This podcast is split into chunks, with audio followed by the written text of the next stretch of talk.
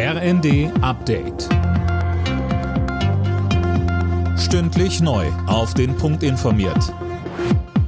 Ich bin André Glatzel. Guten Morgen.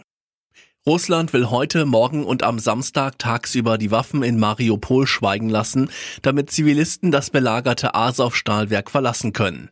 Aus dem russischen Verteidigungsministerium heißt es, dass russische Streitkräfte in der Zeit der Feuerpause Fluchtkorridore aus dem Industriekomplex für Zivilisten öffnen würden. Die Menschen könnten dann nach Russland oder in die ukrainisch kontrollierten Gebiete reisen. Auch hunderte ukrainische Soldaten sitzen offenbar noch im Stahlwerk fest. Das geplante Ölembargo der EU-Kommission gegen Russland wird nicht von allen Mitgliedstaaten unterstützt. Ungarn, die Slowakei und Tschechien fordern Nachbesserungen am Sanktionspaket, Philipp Rösler. Genau, die Länder haben Angst um ihre Energieversorgung. Ihnen fehlen konkrete Zusagen, wie die Unabhängigkeit von russischem Öl innerhalb kürzester Zeit gelingen soll. Die EU-Kommission hat vorgeschlagen, zunächst nur die Einfuhr von Rohöl zu verbieten, später dann auch die von Produkten, in denen Öl drin ist.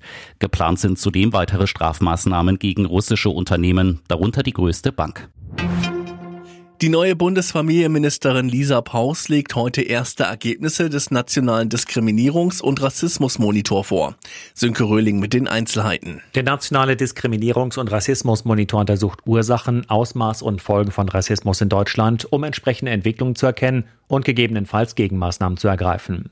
Vor allem mit Umfragen wird regelmäßig untersucht, wie die Menschen Rassismus in ihrem eigenen Umfeld wahrnehmen.